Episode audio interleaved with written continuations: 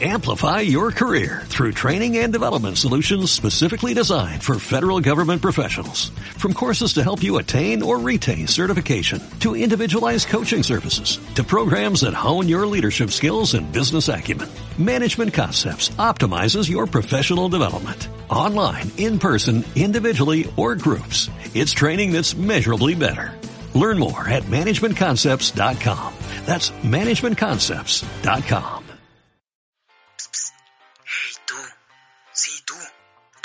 escuchas voces y tienes amigos imaginarios. Tú que sigues las noticias sobre los negocios, estrategias de marketing y los escándalos más grandes de las marcas. Este podcast es para ti. Andacaya Marketing Podcast. Branding, engagement, hashtag, influencers, marketing viral, neuromarketing, social media, trending topic. Escúchanos semana a semana solo por Spotify.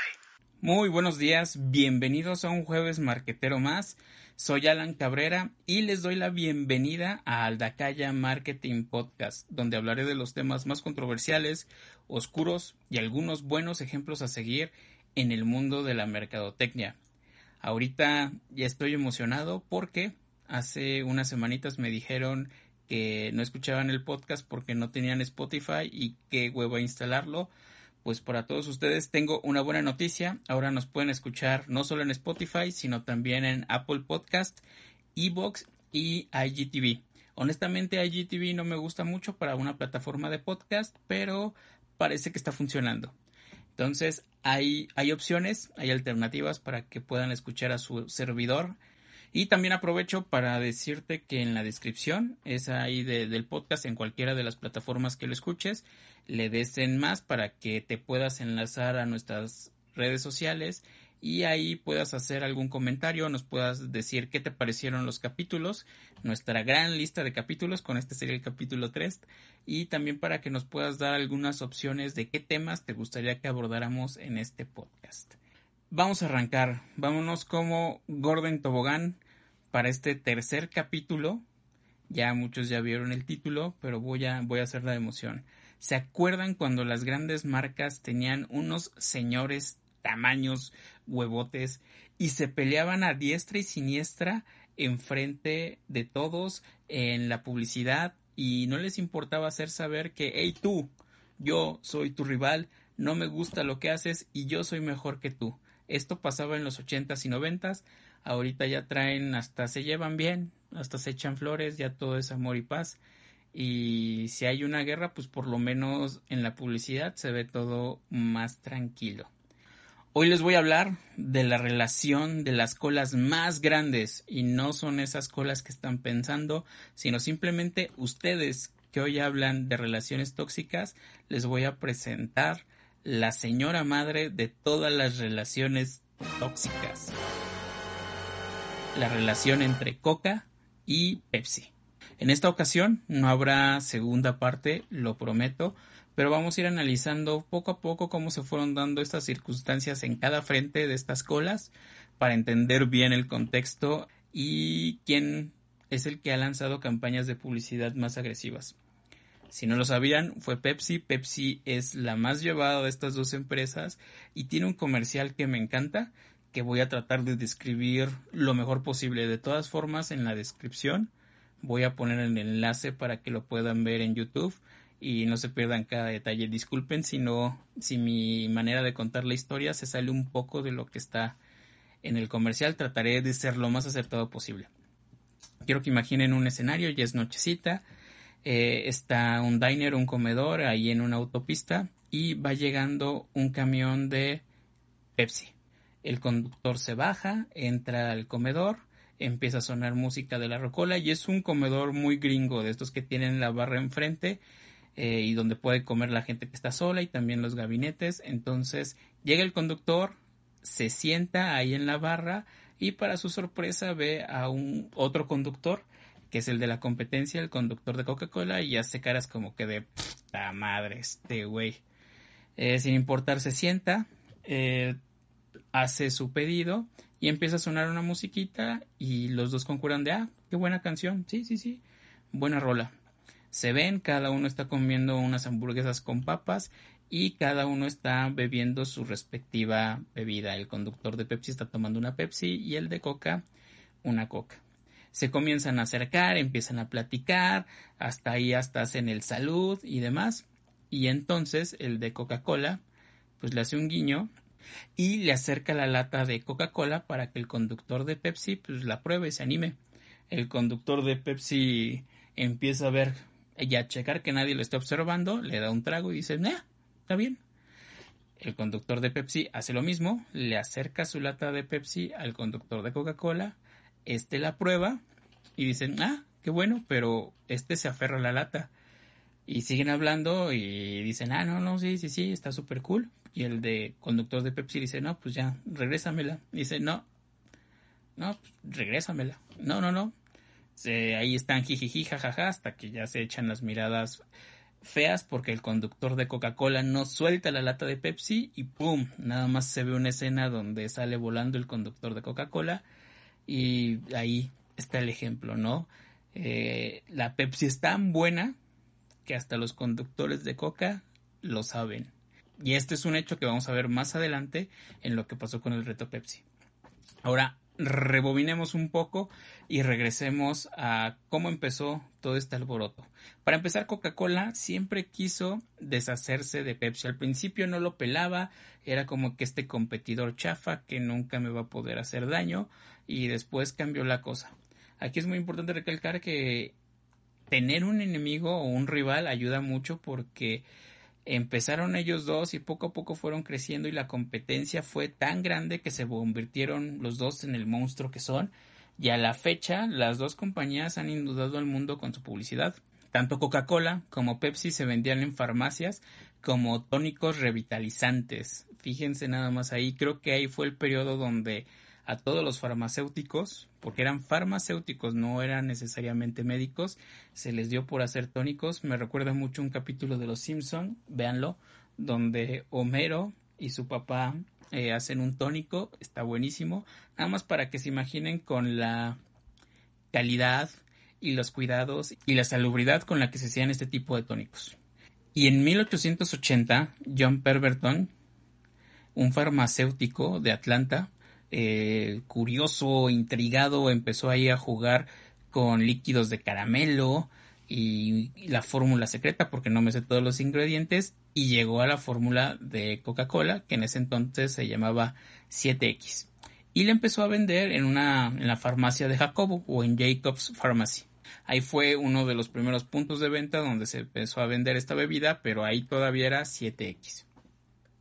Y nos vamos 13 años más adelante, fue en 1893, cuando en Carolina del Norte, eh, otro farmacéutico llamado Caleb Bradham empezó a experimentar igual con diferentes tipos de bebidas para hacer un tónico sin alcohol y llegó con la fórmula de Pepsi. Su fórmula se empezó a hacer popularidad ahí con, con la banda y, y, también ahí no llegó luego, luego con el nombre de Pepsi, como dice Cuauhtémoc Blanco, sino eh, en ese entonces se llamaba Brad's Drink que era agua carbonatada con azúcar, vainilla, aceites, pepsina y nueces de cola.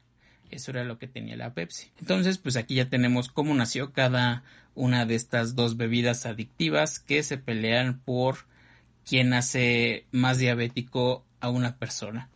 Va ganando Coca. No les quiero spoilear, pero va ganando Coca. Regreso con Pemberton. Él era un adicto a la morfina y muere dos años después de haber inventado 7X, que después se llamó Coca-Cola, y ya no tuvo chance de ver el monstruo en el que se convirtió esta creación. Y desde ahí empezaron sus pininos porque Coca se empezó a distinguir eh, por sus campañas. En ese entonces, ya cuando adoptó el nombre de Coca-Cola, eh, su eslogan era deliciosa y refrescante todo el año. Y de hecho, eh, le empezaron a meter mucha lana cada todo lo que tenían de ganancias, más del 20% lo destinaban a la publicidad y se empezaron a distinguir por eso. Pepsi, sin embargo, pues le estaba sufriendo porque nomás no pegaba. Ahí, ojo que están en años diferentes, pero Pepsi no, no se popularizó tan rápido, la verdad le sufrió mucho. Y uno de los éxitos o grandes aciertos de Coca-Cola fue la idea de embotellar su propia bebida, porque antes cuando estaban en las farmacias, ahí se preparaba todo. Tenían los hielos, tenían el agua carbonatada y tenían este jarabe de Coca-Cola y lo preparaban y hasta incluso le echaban su dosis de cereza y algunas de vainilla, pero era la manera tradicional en la que tú llegabas a la farmacia y pedías la Coca-Cola, no en la botellita que ya tenemos, que conocemos todos. Llegabas, la pedías, te la daban en un vaso de vidrio, porque guacala plástico, hielitos, eh, agua carbonatada, el jarabe de Coca-Cola, lo mezclaban con una cucharita y eso era la Coca-Cola de esos tiempos. Igual eh, Pepsi se, se movía de la misma manera. Entonces Coca-Cola tuvo la brillante idea de embotellar su propia bebida para reducir costos y empezarla a distribuir por medio de franquicias, o sea, se empezaron a extender. Atlanta creció demasiado rápido porque como empezó ahí, pues todos eran los directivos de Coca-Cola. Y ahí se ve, hizo una zona residencial muy fresona y muy bonita, pero todo el éxito se debe a esta idea de embotellar la bebida, empezarla a distribuir por medio de franquicias y fue como poco a poco se fue convirtiendo en el monstruo que es ahora Coca-Cola. Pepsi igual siguió con la misma iniciativa, después embotelló también su bebida, pero no tenían el poder de distribución ni las franquicias para tener todo el éxito. Luego llegó la ley seca, ahí después de la, durante la Gran Depresión, donde recuerden que en Estados Unidos no se podía, no se podía mover el alcohol, y fue una, un área de oportunidad para Coca-Cola porque a falta de alcohol pues vamos a fregarnos los riñones con Coca-Cola y vamos a hacernos diabéticos. nadie, nadie sabía eso en ese entonces, pensaban que era algo sano, me atrevería a decir, o tal vez sabían que no era tan sano, pero les valía, la verdad no sé. Pero comenzaron a beber Coca-Cola y fue ahí donde también creció. A diferencia, Pepsi sí la sufrió, y durante la Gran Depresión y esta época de sequía se dio, estuvo a punto de darse en bancarrota dos veces y también dos veces de tan apretados y amolados que estaban le dijo a Coca pues cómprame me voy contigo para no no perder obviamente Coca dijo que en él. Yo creo que después se arrepintieron después se les cayeron los calzones también es irónico no como de repente te hacen una propuesta, dices que no y te arrepientes, lo vimos en el caso de Blockbuster, pero no necesariamente pasa siempre, ahorita es curioso que se haya repetido. Luego en los años 30 Pepsi empezó a sobrevivir gracias a una estrategia de precio, porque por solo 5 centavos te daba el doble de lo que Coca te daba en ese entonces. No recuerdo bien el envase de Coca-Cola, pero vamos a ponerle por ejemplo, si eran si Coca-Cola daba 250 mililitros por 5 centavos, Pepsi te daba 500 mililitros por 5 centavos. Entonces lo doble al mismo precio. Entonces la gente se empezó a volver loca. Recordemos que eran los 30.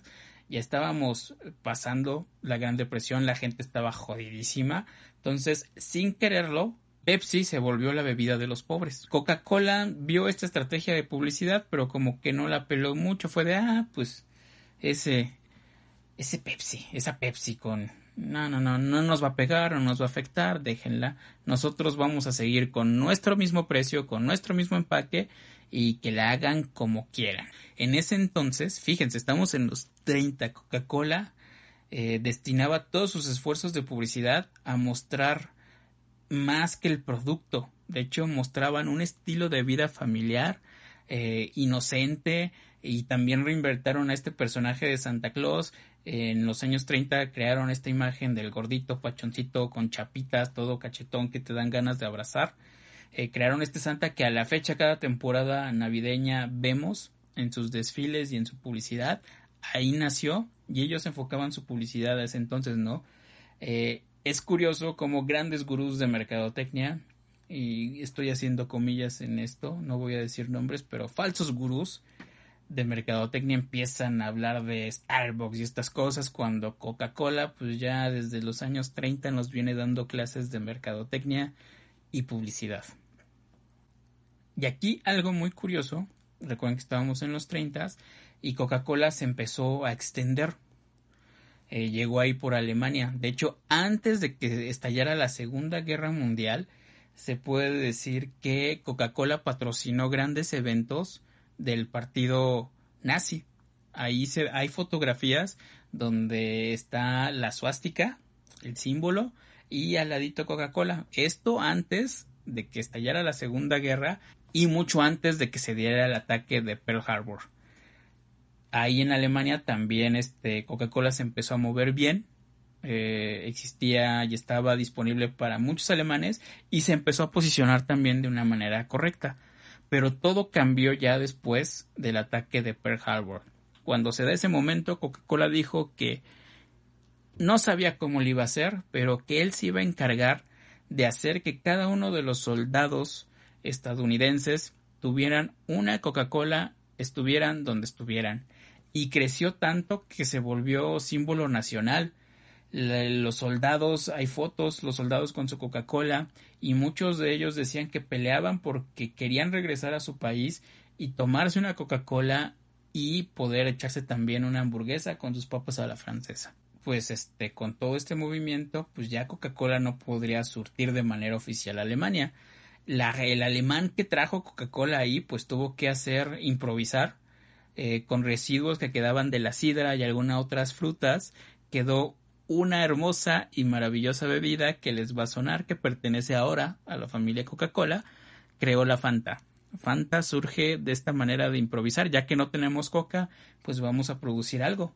Recuerden que todo se movía por franquicias. Entonces, eh, Coca-Cola llegó a Alemania por medio de una franquicia y ahí estaba todo. Después del ataque a Pearl Harbor, pues Coca-Cola no podía tener presencia ahí, pero este cuate se dio a la tarea de crear algo que sustituyera a Coca-Cola y dio con Fanta. Entonces, ese es un dato curioso. Y fíjense, es curioso ver cómo en épocas de crisis algunos se ponen vivos, como Coca-Cola, que durante la Segunda Guerra Mundial abrió más de 60 embotelladoras a lo largo del mundo. Fue ahí su pique más alto y fue ahí cuando comenzó la expansión a nivel mundial. Ya estaba posicionada en Estados Unidos y ahora el siguiente paso era conquistar el mundo. Y eso pasó rápidamente. Ya en la década de los 50, después de la Segunda Guerra Mundial, Coca-Cola ya era el número uno en el mundo. Pepsi seguía luchando, pero como que no le daba, no le giraba la ardilla, querían enfocarse, fíjense, traían este eslogan de ser sociable, elegante y mantente joven. Pero en sus comerciales salían gente súper trajeada, con cabello gris, ya grande, y pues era una completa. No tenía nada de congruencia ese comercial. Eh, le pulieron mucho y no, no daban, no daban, no daban, no daban, no daban. Fue entonces cuando Pepsi se le prendió la brillante idea de enfocarse en los baby boomers. Los baby boomers es la generación de 1946 a 1964 y se llaman así porque nacieron después del boom, o sea, de la bomba atómica o después de la guerra y entonces por eso se llaman baby boomers. Entonces Pepsi se enfocó en ellos e incluso los llamó la generación Pepsi. Sacaron publicidad ya más adecuada donde en sus comerciales se veía gente joven y en los 70 aprovecharon para esta generación que ya había nacido que no quería saber nada de la guerra entre paréntesis hippies, malditos hippies. Hippies, donde quiera, quieren salvar al mundo y solo fuman hierba y apestan. Ayúdenme. Y en su publicidad se veía y le decían, daban mensajes de tú tienes mucho por qué vivir y Pepsi también tiene mucho por lo cual vivir esta publicidad hizo un mega gancho con esta generación porque la gente se sentía identificada con las personas que salían en los comerciales, eh, se sentían cómodos, entonces pegó un buen. Este fue un gran acierto de Pepsi. Y aquí Coca-Cola, pues igual, le seguía valiendo, ah, pues está chida tu estrategia Pepsi, pero no, no la pelaba mucho. Ahí todavía no, no empezaba ese odio ferviente entre Coca-Cola a Pepsi. Pepsi a Coca yo creo que siempre lo odio, pero eh, al revés, o que fuera recíproco, ahí todavía no. Coca-Cola en los 60 tenía una campaña muy sencilla que solo decía las cosas son mejores con Coca-Cola, pero fue un periodo donde pues no todo estaba bien con Estados Unidos y no pegó mucho. Ahora, un punto curioso, un gran acierto para Pepsi eh, se dio ahí en el periodo de Nixon.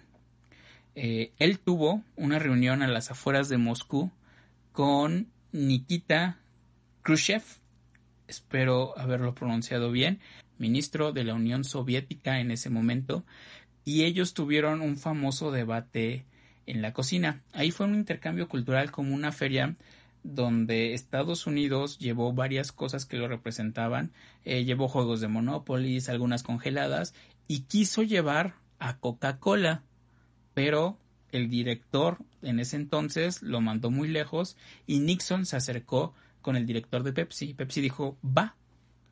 Y hay una foto muy curiosa donde Khrushchev está sosteniendo una Pepsi Cola con su santa manota. Está ahí muy padre la foto. Y gracias a eso fue que Pepsi consiguió los derechos exclusivos para vender por 20 años en la Unión Soviética. Mucha guerra fría y todo, pero la lana es la lana. Y a Coca-Cola, pues esto no le hizo nada de gracia porque ahí fue un gran acierto que tuvo Pepsi y ahí yo puedo decir que ya comenzó el odio recíproco. Ya lo había notado, Coca-Cola por fin se dio cuenta de que tiene un digno y fuerte rival. Digo, aunque su participación de mercado era muy diferente, y es a la fecha todavía muy diferente, pero se dio cuenta de este rival. Así como cuando Vegeta se da cuenta de que Goku tiene un ki fuerte, pues algo así pasó. y esto dio paso al espionaje industrial. Ambos bandos querían saber qué demonios estaba haciendo uno de ellos. Querían adelantarse, empezaron los juegos sucios e incluso los mismos trabajadores decían que todos los días ibas a trabajar y era prepararte para una batalla porque no sabías todo lo que iba a pasar entonces ambos bandos estaban pegue pegue, pegue pegue. Eh, comenzaron los bloqueos de cadenas de supermercados, estaban peleando contratos e incluso ya empezaban el manejo de contratos ilegales para que se quedaran con plazas. Yo creo que fueron de las partes más importantes donde ya las acciones de uno contra el otro se notaban y era más que obvio.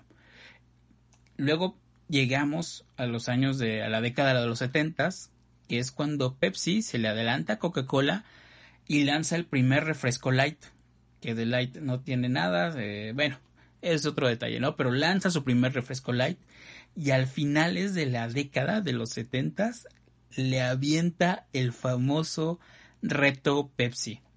A nosotros llegó en los noventas, llegó más tarde el reto Pepsi y cambia el resultado, pero cuando se lanza por primera vez es asombroso porque era un reto a ciegas donde le preguntaban a la gente, ¿tú qué tomas? ¿O qué bebida de cola prefieres, mejor dicho? Ah, pues yo, Alan, prefiero Coca-Cola. Ok, Alan, mira, aquí tengo dos vasitos. Pruébalos. Vaso uno, le echo un trago. Vaso dos, tal trago. Ok. Me dijiste que tu bebida favorita era Coca-Cola, ¿verdad? Sí, correcto. Entonces, ahora, de estas dos que probaste, ¿cuál te gustó más? El vaso número dos. Pues, ¿qué crees, Alan? Eso que está señalando es Pepsi. Y todos se quedaban así de wow. Y con este resultado la gente decía que ya iba a dejar Coca-Cola, que ya ese iba a pasar a la mejor opción que era Pepsi, porque el sabor era definitivamente mejor. Esto choqueó a Coca-Cola porque ellos hicieron el mismo reto a puerta cerrada y los resultados eran los mismos, incluso con sus mismos empleados, todos elegían Pepsi Cola. Con esto dijeron, no, pues hay que hacer algo, vamos a hacer, vamos a cambiar la fórmula. Y esto es la estupidez más grande que pudo hacer Coca-Cola, ya que en el año de 1985 saca su nueva fórmula al mercado y no causó buena recepción. Para empezar, la gente antes de probarla se enojó y empezaron a recibir cartas de me hubieras dicho que Dios no existe, me hubieras dicho que se quemó la bandera de Estados Unidos y no hubiera reaccionado de la misma manera. Me estás diciendo que todo lo que conocía de Coca-Cola, este símbolo, no es real, que cambiaste el sabor porque ¿por qué? Entonces la gente estaba mega encabronada. Recuerden que esto ya era, Coca-Cola ya se había convertido en un símbolo nacional en ese momento y con esta estrategia pues no les funcionó tan bien y tan no les funcionó bien que a los tres meses retiraron todo del mercado y regresaron a la fórmula original, a la cual le pusieron Coca-Cola Classic. Esa es la vieja y confiable fórmula. Después la gente poco a poco empezó a olvidar todo esto, la Coca-Cola se mantenía con este sabor clásico después de su mega embarrada, pero el conflicto empezó a escalarse más y más. Eh, cada uno de los bandos estaba peleando por llegar a escuelas, quedarse en escuelas. De hecho, si se fijan, por lo menos aquí en México, vean las tienditas, incluso las tienditas se pelean. Eh, tenemos tienditas con fachadas de Pepsi, tenemos tienditas con fachadas de Coca-Cola, taquerías, eh, fonditas. Lo mismo pasaba en Estados Unidos y en México y a nivel mundial. Se peleaban por escuelas, se peleaban por ciudades e incluso hubo una negociación para quedarse con plazas del sector estudiantil, quedarse con un solo proveedor.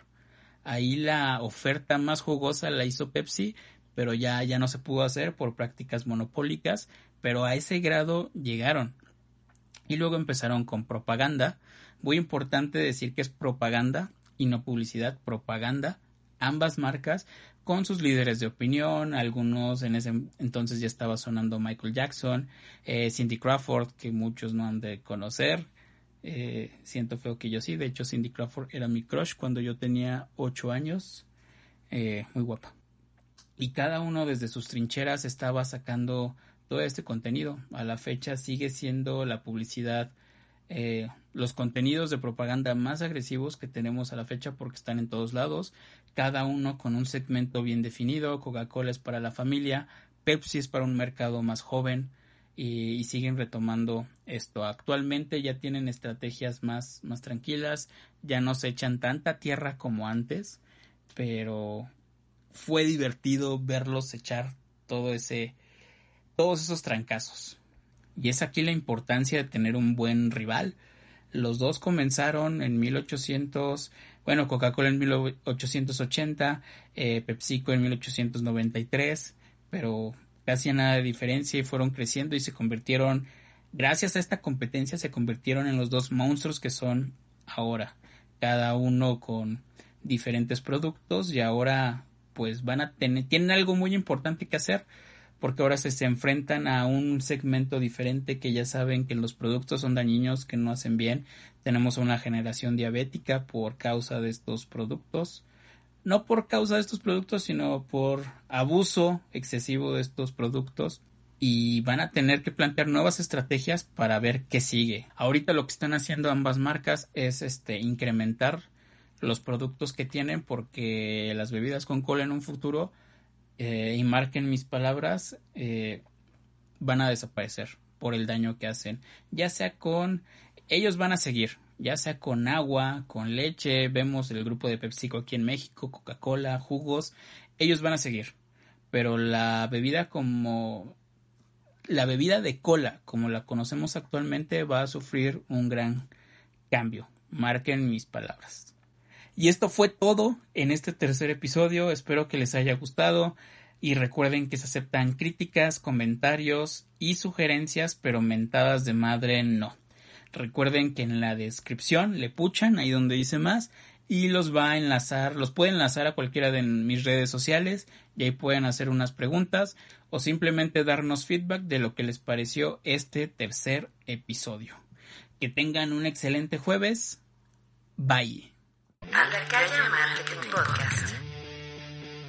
Branding, engagement, hashtag, influencers, marketing viral, neuromarketing, social media, trending topic. Escúchanos semana a semana solo por Spotify. Amplify your career through training and development solutions specifically designed for federal government professionals. From courses to help you attain or retain certification, to individualized coaching services, to programs that hone your leadership skills and business acumen, Management Concepts optimizes your professional development. Online, in person, individually, or groups, it's training that's measurably better. Learn more at managementconcepts.com. That's managementconcepts.com.